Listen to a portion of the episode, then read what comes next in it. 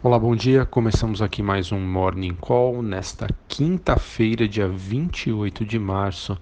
Eu sou Felipe Vilegas.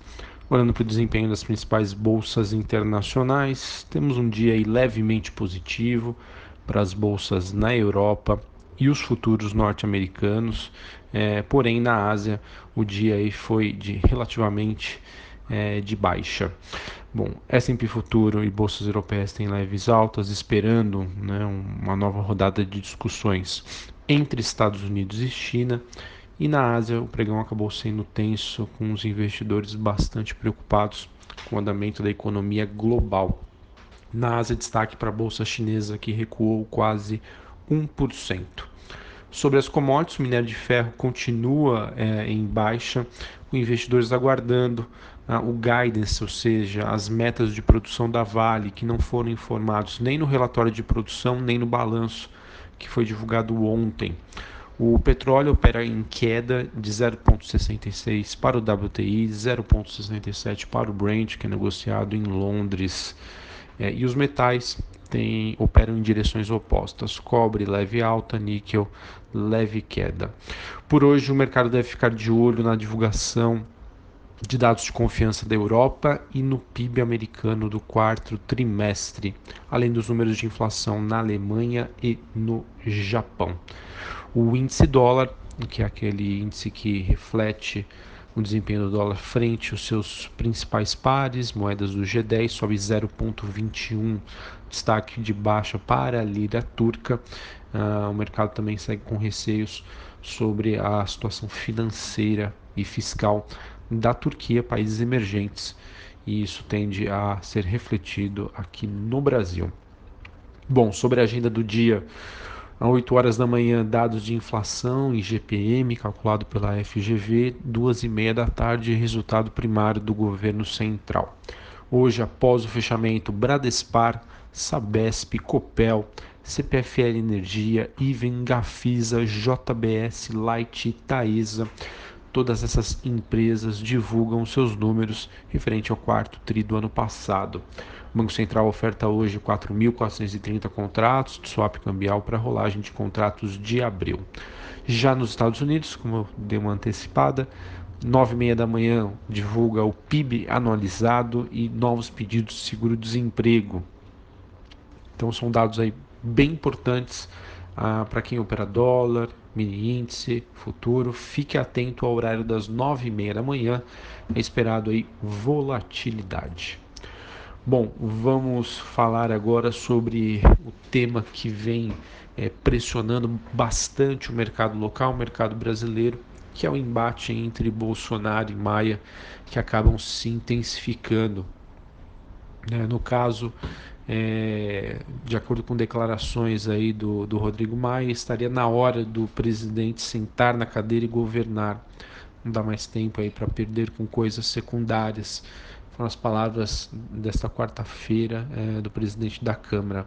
Por outro lado, Jair Bolsonaro negou que tenha qualquer problema de relacionamento com o Congresso como um todo e com o presidente da Câmara em uma entrevista concedida à, à rede Bandeirantes todo esse clima de embate entre o governo e o Congresso, então prossegue com destaque em todos os principais jornais nesta quarta-feira e fez com que o dólar disparasse mais de 3%. Inclusive, os contratos futuros chegaram a bater R$ reais, enquanto o Ibovespa despencou 3,6%, onde além desse embate, a aversão à externa ao risco acabaram levando a uma queda forte e fez com que o índice se aproximasse da região dos 90 mil pontos.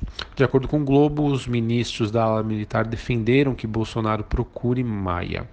Ontem nós tivemos também um evento muito importante que foi é, o Paulo Guedes é, fez um discurso na, na Comissão Econômica do Senado é, ele, esse discurso foi, foi, considerado ponderado, mas duas coisas deixaram o mercado com a pulga atrás da orelha, que adicionaram uma certa pressão aí no ontem. O primeiro delas foi a declaração do ministro de que a bola agora está com o Congresso no que se refere à reforma da Previdência. E segundo foi o fato dele reiterar que não tem apego ao cargo, ao ser indagado se permaneceria no governo caso a reforma não fosse aprovada.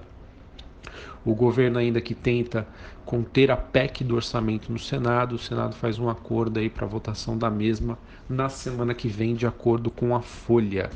Além disso, né, é mais um episódio aí do que o Bolsonaro chama de fake news, que foi a notícia da demissão do ministro de Educação Ricardo Vélez ontem à noite. Ela que teria sido veiculada por uma jornalista da Globo News e Bolsonaro aí prontamente desmentiu o fato. Né? Além disso, a gente teve também, é, só voltando um pouquinho sobre a, o discurso né, do, do Paulo Guedes, é, junto aí com a sua, na, na Comissão de Assuntos Econômicos, ele que é, declarou aí que estaria estudando tá, a redução de tributos sobre empresas em troca da cobrança do imposto de renda sobre dividendos.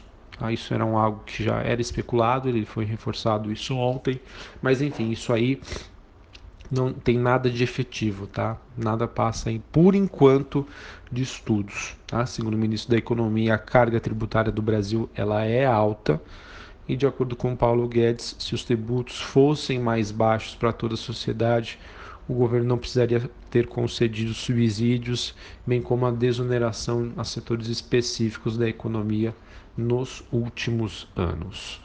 Bom, para finalizarmos aqui e, e, falar sobre os principais destaques do dia, né, a gente, os destaques corporativos, tivemos aí algumas empresas divulgando seus números do quarto tri.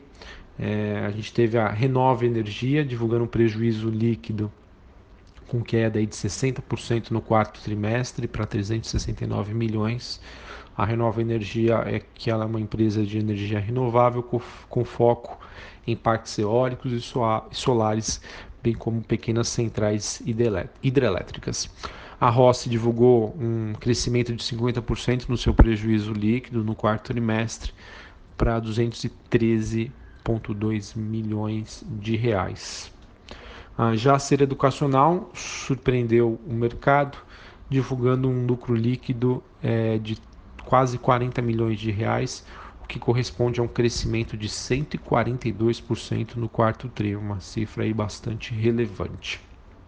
Também tivemos a divulgação do resultado da Vale. A Vale que teve um lucro de 25,6 bilhões em 2018, foi uma alta de 45% em comparação com 2017 e o número acabou surpreendendo o que o mercado esperava. Tá? No caso aí da Vale, o resultado que foi divulgado ontem à noite, é, apesar da cifra maior que o mercado estava esperando, não trouxe muitas novidades sobre o efeito do desastre em Brumadinho, que era o que o mercado também gostaria mais de ouvir. Né? É, ou seja, o relatório acabou realmente se concentrando com um olhar ali e poucas informações sobre o impacto é, do rompimento da barragem que aconteceu em 25 uh, ah, de janeiro. Ela foi um, foi um relatório né, é, no formato de retrospectiva, é, no contexto aí é, e faltando alguns dados que os investidores estavam ansiosamente buscando.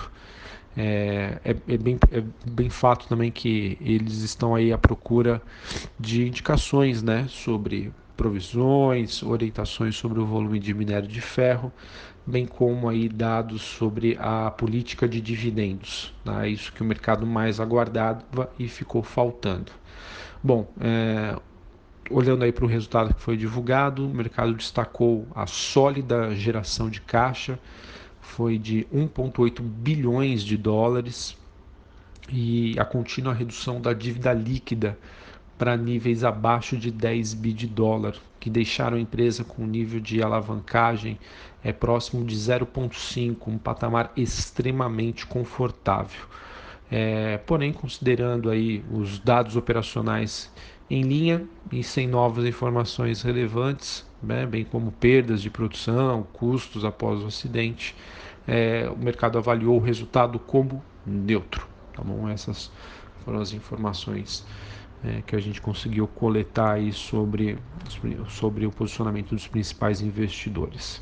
Bom, Uh, só para a gente não se estender muito aqui, o governo deve facilitar a importação de bens de capital sem tarifa, uma reportagem que saiu no valor, então pode ajudar aí o setor industrial, vamos ficar de olho hoje na bolsa. A Azul acabou desistindo da parceria com os Correios no transporte de carga e por falta de acordo também afastou aí de uma possível aquisição dos aviões da Avianca. Então acredito que a Azul possa ter um pouco mais de volatilidade hoje. Tivemos ontem o presidente da Gafisa renunciando ao cargo, uh, ela que assumiu aí seis meses depois uh, da presidência da Gafisa por indicação. E a Oi de olho aí nos negócios, ela que estaria negociando, perdão, créditos no exterior para a instalação de fibra ótica. Bom, vejam que o mercado, portanto, segue bastante agitado, todo mundo de olho no noticiário político, né? e a gente está na torcida aí para que esse impasse entre governo e Congresso acabe o quanto antes. Caso contrário, as bolsas aí devem reagir negativamente. Todo mundo espera um clima mais ameno, com foco em, na negociação da reforma da Previdência, que sim é o principal tema do ano e todo mundo está de olho nisso. Né? Vejam como o investidor é, está muito atento ao noticiário. É, não faz muito tempo, semana passada a bolsa estava atingindo aí a sua máxima histórica, 100 mil pontos e hoje a, a bolsa, né, na verdade, se aproxima dos 90 mil. Quem diria? Um abraço a todos e até a próxima.